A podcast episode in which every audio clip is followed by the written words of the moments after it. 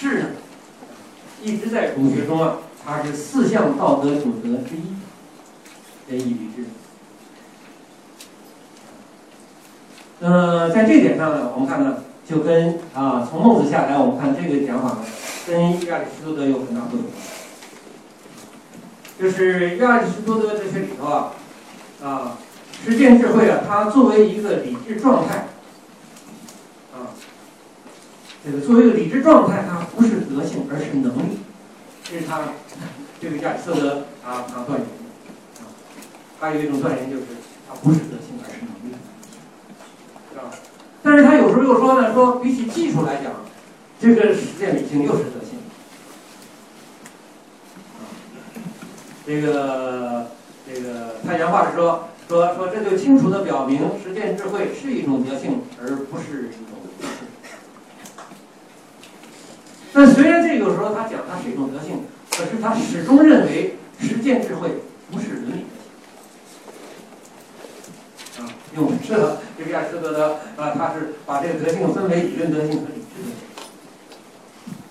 啊。理智德性有五类，实践智慧是其中之一啊。所以在亚里士多德思想里面，他始终认为实践智慧不是伦理德性。然后我们看现在这个 欧洲哲学里边，像海德格尔是吧？对这个亚里士多德实践智慧。啊，这个概念的诠释也都忽视，啊，忽视说这个概念应该有有德性的这个面。而在孟子哲学里边呢，这个智既是理智，也是伦理德性。所以后来呢，我们看到了明代是吧？这个这个哲学家啊，这个王阳明呢，呃，明确肯定是吧？说良知就是是非之心，良知是最根本的德性。这些呢可以看出来啊，这个在儒家哲学里面呢，他对这个时间智慧的理解，确实是啊，跟你有很大不一样的地方。呃，当然，这个第一节呢，我们还可以提到一点啊，就是这个不同，就是亚里士多德主张的这个实践智慧啊，啊，他他的目的啊，他是，当然他也作为一种手段，他是要来增进人的幸福。这个亚里士多德讲的，他对人有益的事情，实践智慧，它是针对对人有益的事情。刚才我们讲这个有益的事情呢，它应该是应该是善的事情。但是其中呢，实际上在亚里士多德讲话里面，他这个有业，它包含这个幸福。我们知道这个亚里士多德的这个幸福呢，这个概念，它是包含这种外在的善，是吧？这个外在的善，车子、房子什么？这个都是外在的善啊。呃，如果从这角度来讲呢，就是孟子的啊，他的实践智慧，他的德性论，他是不包括这种生活幸福或者外在善，他是完全集中在道德的完处。所以儒家的这个实践智慧呢，啊，它是明确，它是一个道德德性，他关注的幸福呢，也是康德所谓的道德性。啊，这个也是跟这个亚里士多德啊不一样。这是我讲的第一点。那么第二点呢，就是修身功夫。那么儒家的实践智慧呢，我们说啊，它不限于对智德的提倡和实践，啊，呃，包含了很丰富的内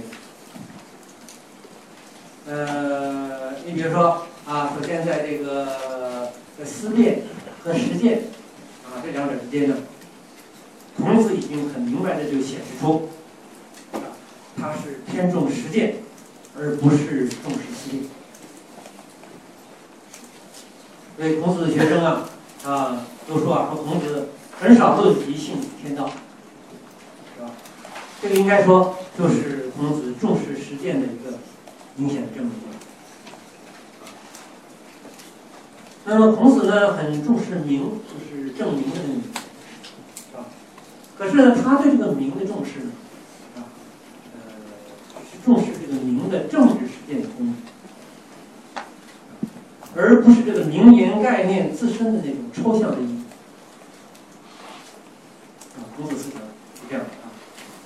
呃，所以呢，这个早期儒家啊，呃，应该说，呃，就确立了这个性格，受孔子的影响，啊，确立这样的性格，就是在理论和实践之间，他更注重发展实践智慧，不是理论智慧，是吧？这儒家从孔子以后，就是就有这样的性格。那么，当然这个原因呢，呃，跟这个儒家的这个价值关怀是吧？呃，有关系。就是儒家呢，他始终啊，这个把个人的善、社群的善、有益于人类事物的善，作为他的基本特点。这跟其他啊，诸子百家、其他国家的有所不同。呃，当然了。我们也不能说孔子啊，呃，对这个宇宙天道啊，这个完全不舍，啊，完全不关心。呃，我们可以说啊，呃，即使孔子关心宇宙天道，啊，但是呢，他绝不用理论化的态度。就海格尔，海德格尔哈，海德格尔把那种脱离生活实践的那种哲学态度叫做非理论化的态度。就孔子，他即使关心宇宙天道，是吧？也绝不会用这种所谓理论化的态度去谈论天道，还是更多的以实践智慧的态度啊来关注啊，怎么样在人的生活世界里边啊跟天道天命保持一致？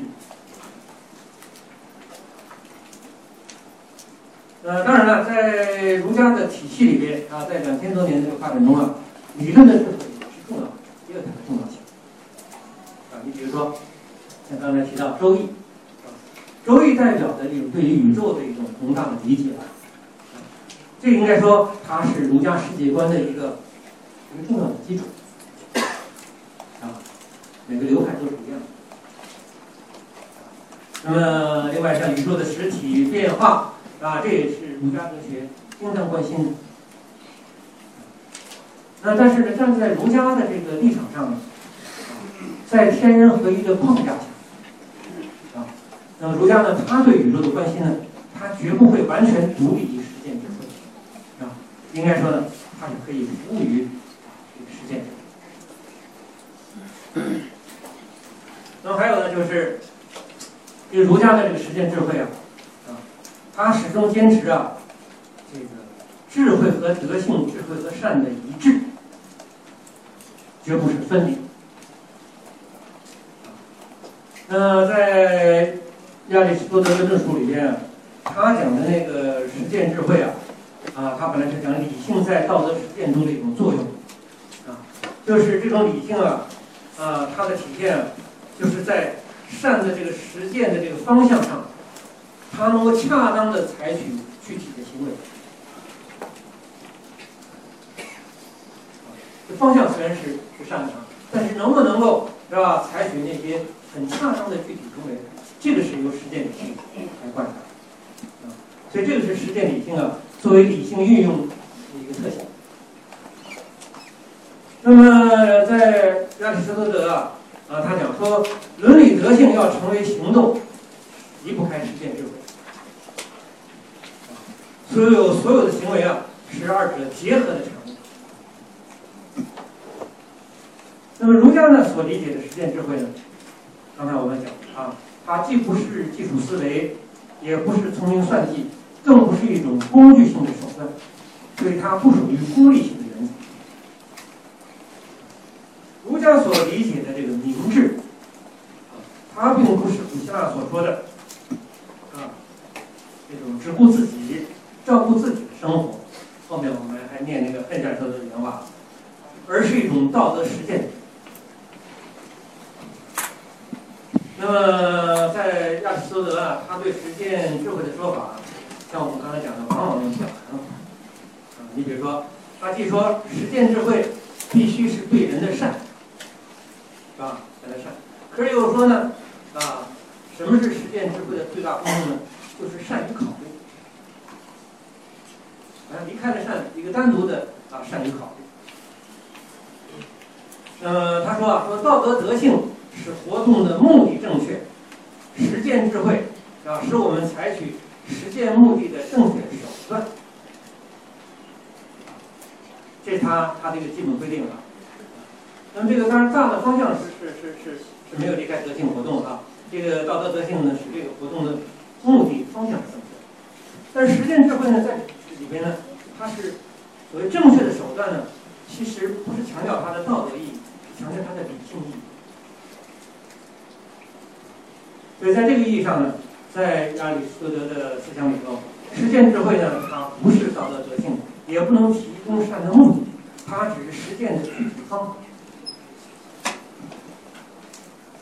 当然，我说这个亚里士多德，他有时候说各种各样的话啊，他啊，他有时候也讲啊，这个说啊，离开了实践智慧啊，道德德性的实践呢，不能掌握人道，你合乎实践智慧的伦理德性呢，才能把事情做好。呃，嗯，他有时甚至说了一说了相反的话，说伦理德性啊，必须有实践智慧的指导。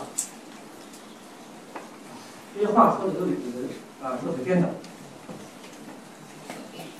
但总体来讲呢，就是这个亚里士多德强调呢，一个完整的道德实践要有实践理会、实践智慧啊作为理智来参与。所以我们看呢，亚里士多德的重点，他强调实践智慧，是强调在实践中理性的具体作用，啊，不是强调伦理德性的导向。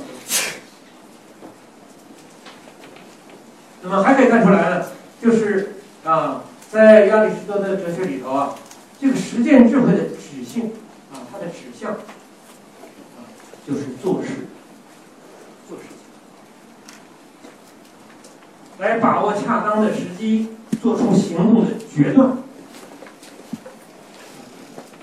所以实践智慧的指向呢，它是做事，但是呢，无关于做人，啊，无关于做人。那么这个就跟儒家不同，就儒家所展开的这个实践智慧啊，啊，他特别强调，他主要的指向是修身和做人，做人呢，或者我们换一个说法。啊，就是这希腊的实践智慧啊，它是重在成物，成体成物，它重在成物，可是儒家的实践智慧呢，它是啊重在成人，这个。重点。所以，如果从儒家的角度来看呢，啊，这个亚里士多德的这个德性论呢，啊，是不完整。那么他的这个实践智慧呢，虽然跟科学技术制作不同了，但主要呢还是一种外向的、理智的理性，仅仅指向做事的行为，而不包括啊这个。自身德性的修养，所以呢，这个亚里士多德的实践智慧，它是一个做事的理性。那么这个理性呢，他应该有价值的理性啊，作为他的导向，而不能说啊，这个伦理德性由实践智慧来指导。刚才因为伦理德性才能够是真正求善。那当然了，这个亚里士多德他自己的说法，这往往不一致，啊，往往不一致。这个，像我们刚才引用他那句话说：“伦理德性是目的正确，啊，实践智慧是手段正确。”啊，那么在这个意义上呢，啊，实践智慧的作用呢，它是提供精细的行为指导，啊，这个不是那个指导。是一种精细的指导。那么，儒家哲学的实践智慧呢，应该说在这方面呢，它更加清楚，也有它优越的地方。那黄友兰先生呢，曾经指出啊，如果从中国哲学的观点来看哲学，哲学的功能呢，在于改变或者提高人的精神境界，获得一种看待世界的一种全新的方式。因此呢，就中国哲学实践智慧来讲呢，提高心灵境界是它的目的，啊，表示一个目的。精神的提升、内心的和谐、自由、宁静，这种心灵的自我转化，是实践的一种根本因素。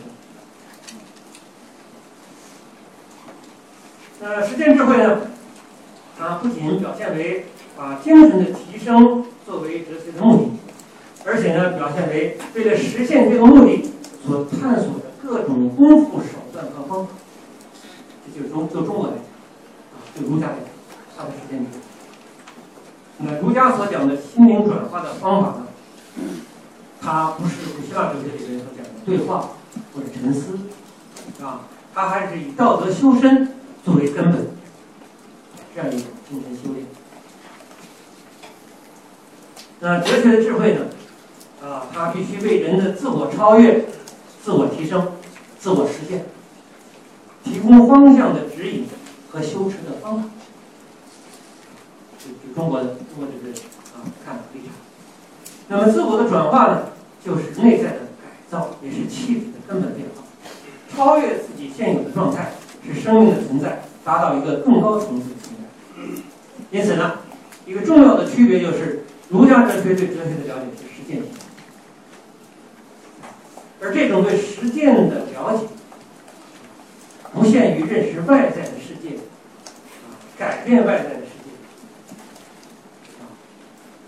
不仅仅是啊认识世界、改变世界，外在的世界，而更更突出啊认识主观世界、改造主观世界，要改变自我。所以呢，这个儒家的实践智慧啊，它必然要包含着人的自我转化啊和修养功夫，追求养成健全的人。对儒家的实践智慧啊，一定要这样啊。那么当然，大学啊，大学呢，就是那个啊，字数里的大学，大学呢，可以说是提供了这个实践智慧的纲领。因为大学呢，它是以止于至善作为目的，啊，就是确立实践活动的根本目的，啊，是要求在这个至善。那么，亚里士多德也讲这个最高善，啊，还是一样的。那么，确立了儒家实践智慧的这种求善的特性，就是止于至善的这个根本规定，啊，它就确立了儒家实践智慧的一种求善的特性。那么，求善的具体修养功夫呢？啊，我们大家知道，有慎独啊、正心啊、诚意啊、致知啊、格物。所以从这个角度，我们我们来理解，我们说啊，其中所讲的致知，致知就是扩充和发展实践智慧，而扩充实践智慧，有赖于在具体事物和行为上啊，为善去恶，如止于仁、止于敬等，这就是格物。诚意是追求好善不好好色。达到自谦的内心境界，而诚意的功夫又称为慎独的修养功夫境界，诚于中而行于外。总之，内心的修养是儒家实践智慧的重点。当然，儒家的实践智慧，如果在全部上，它也包含治国平天下，啊，就是对现实政治世界的改造和整理。大学讲的很清楚，是吧？自天子以至庶人，一切人一切事，他必须以修身作为根本。所以修身呢，啊，对儒家来讲，它是累积扩大实践智慧的根本途径。人格的锻炼，则是儒家最看重的实践方面。中庸啊，他把慎独作为主要的独立的功夫。由内在的中去建立行为的和，啊，修身以道，修身则道立。同时呢，中庸强调君子的实践，啊，君子的实践绝不能离开人的生活实践。渔夫渔妇可以与之，因为道不远人，啊，人之为道而远人，不可以为道。实践智慧要求理性的运用，不可以离开人伦日常，啊，人伦日用常识的世界。中庸提出时中，啊，时中呢是在世之中，又是随时而终啊。朱子讲的做的恰好，啊，它是针对个别事物特殊境况，应该说，这个就是实践智慧在做事的一种恰当运用的状态。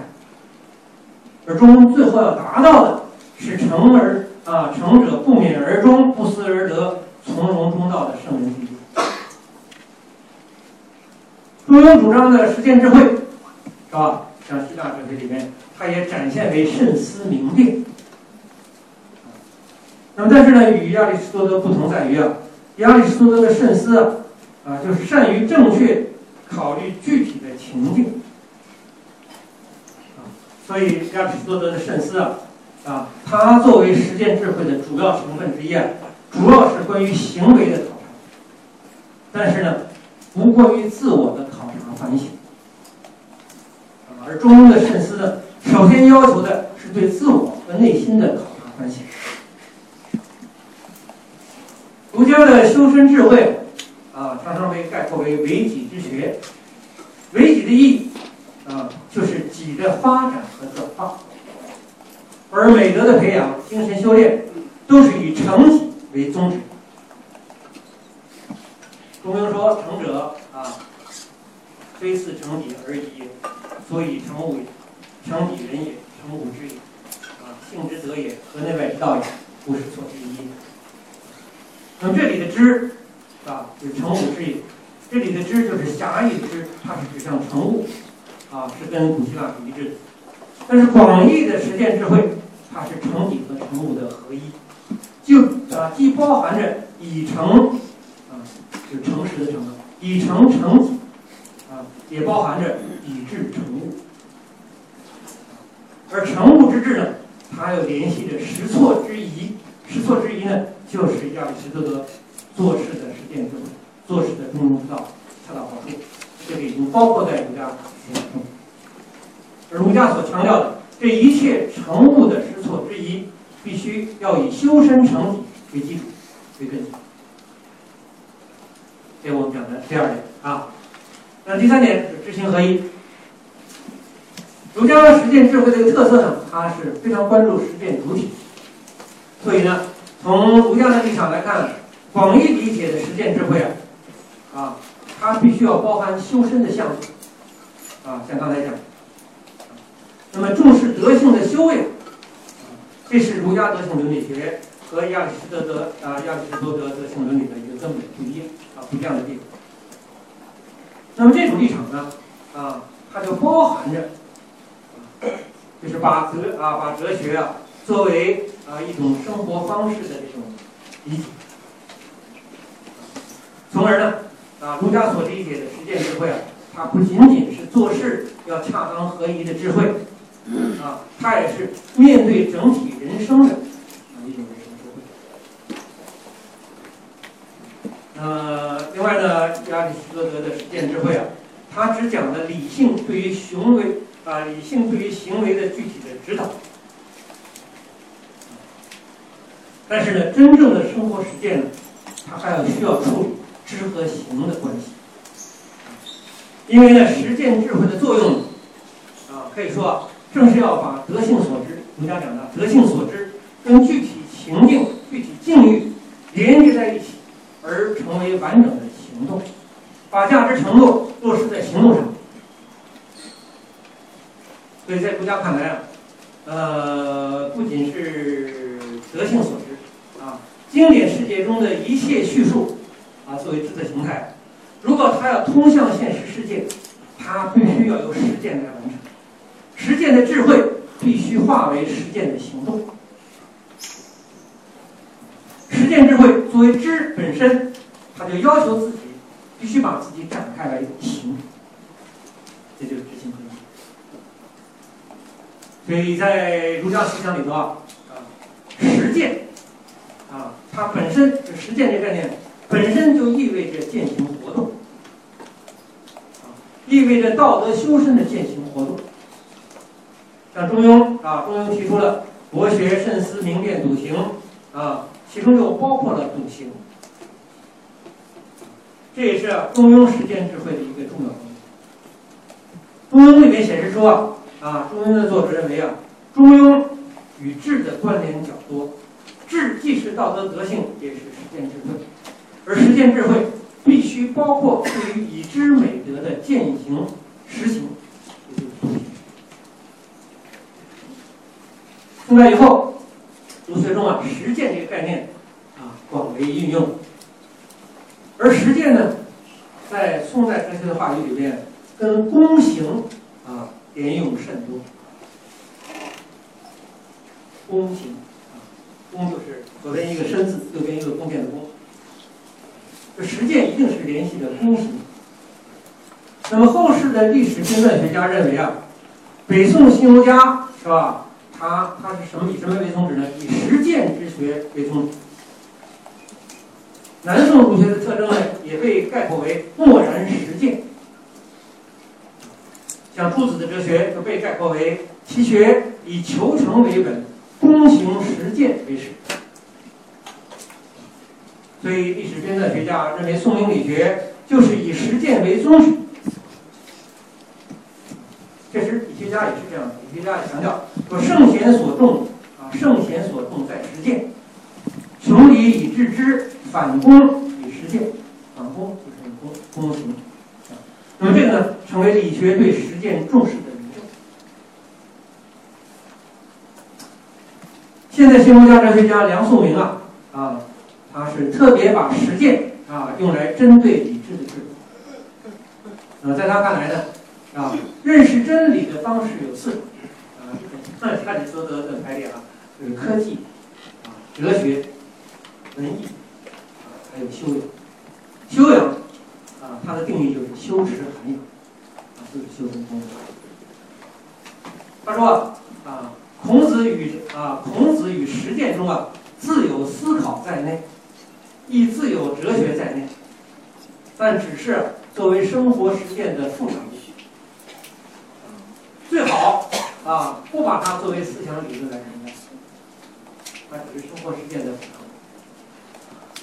那么为学生讲论时啊，只是各自反躬体认实践，默而识之。他还说。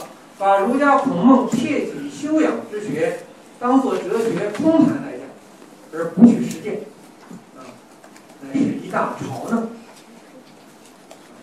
就是说，这个儒家之为学也啊，要在亲切体认人类生命之极高可能性，而精思力荐之，力就是付出全力去实践，力荐，以求践行进行。说儒家期于成己，亦以成即后世俗语所谓做。儒家他真正的目标是期于成己，但同时呢也来成物，这就是后世所语所讲的俗语所讲的做。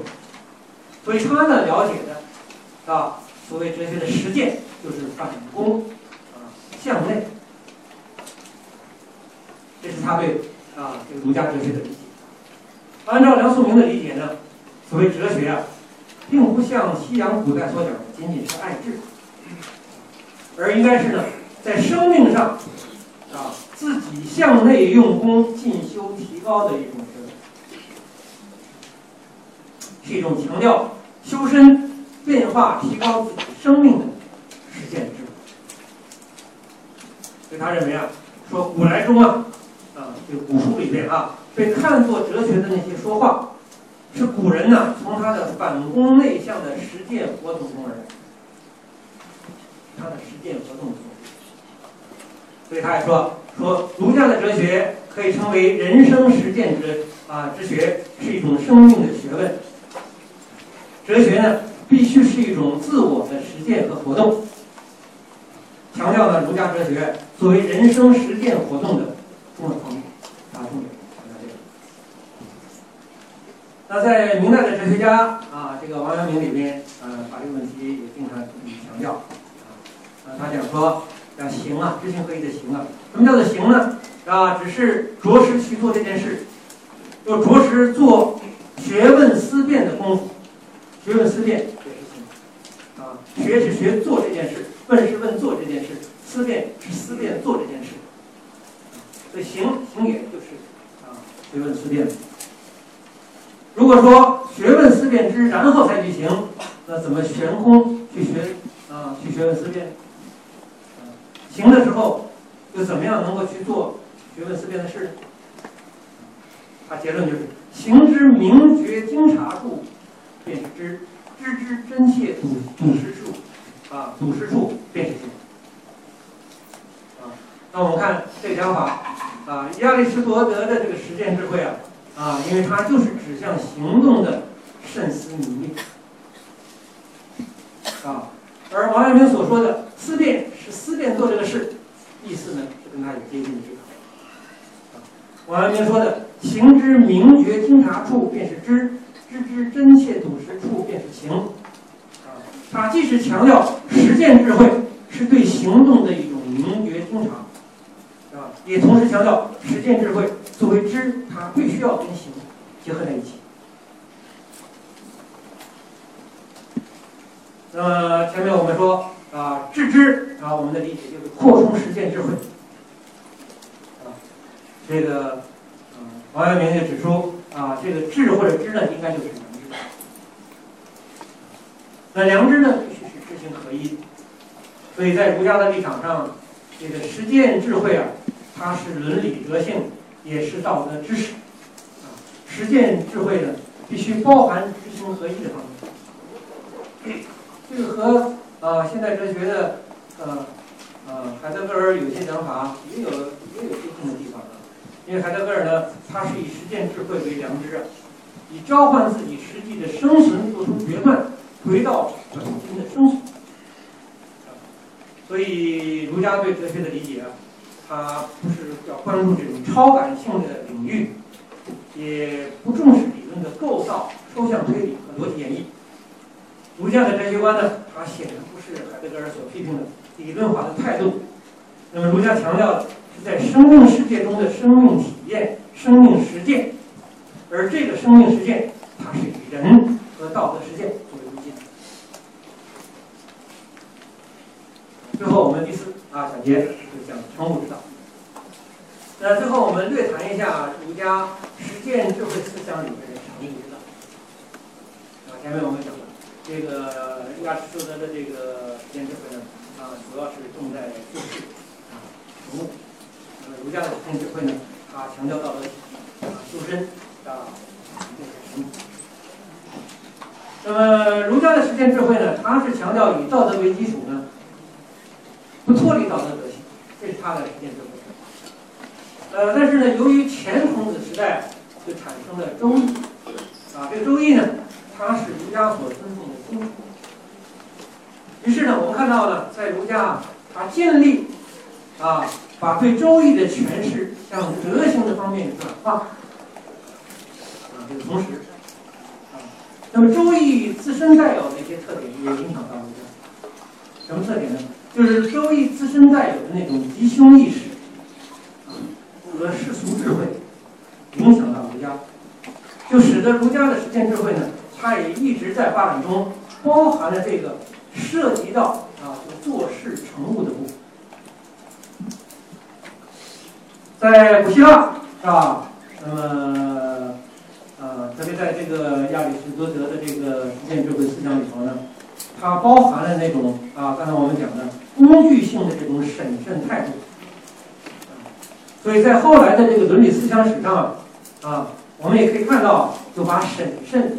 精明啊，也最为重要的德性啊，这个很注重做事的成功之道、聪明和技巧。其实呢，我们在古希腊哲学里面，像呃伊索克拉底的思想中，我们可以看到啊，他讲的明智就是审时度势、随机应变的一种行动能力啊。那么这个呢，应该反映了实践智慧的那个日常性、世俗性的一面。那么这个跟这个实践智慧呢，因为它是被规定了是针对具体的事物的特性有关系。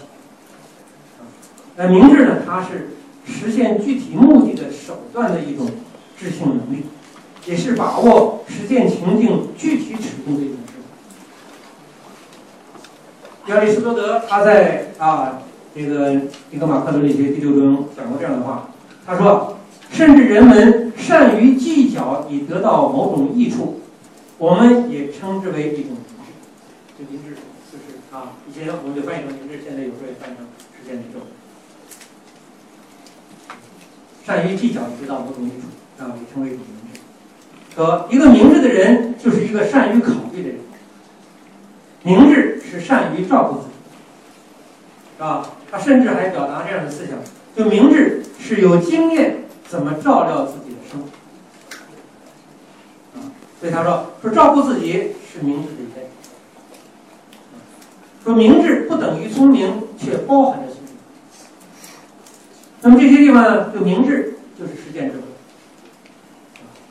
那么孟子呢，在论智的时候呢，曾经这样说过哈，说。啊，所恶于智者，为其早矣。啊，如啊，智者啊，若与之行水也，啊，则无物于之矣；与之行水也，行其所无事也。如智者行其所无事，则智亦大。可见呢，孟子也认为明智不应该是聪明谋划，他甚至吸收了道家思想，反对这种聪明谋划。啊不能把这个看作是智，这种智呢是只能被厌恶。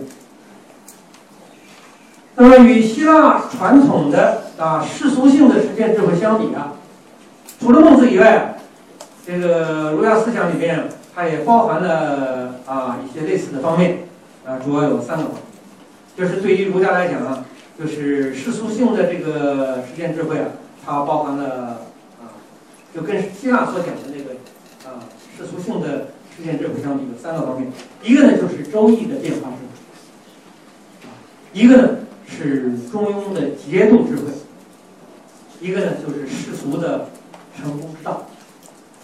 啊，那么世俗的成功之道呢，就是啊这个这个马克思韦伯在讲这个儒家的这个儒教的里边世俗智慧的一些内容。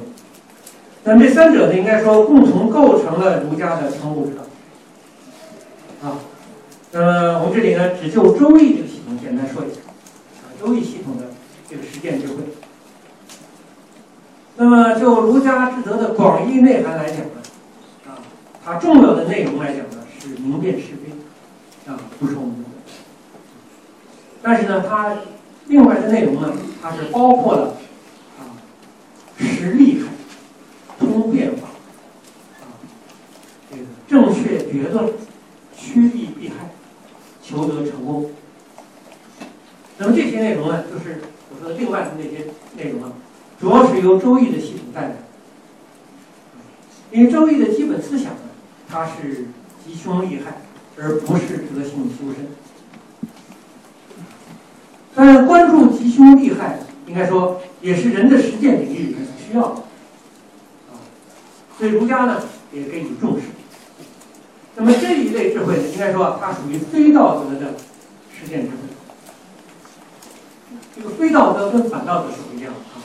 非道德是啊，相当于道德中立啊。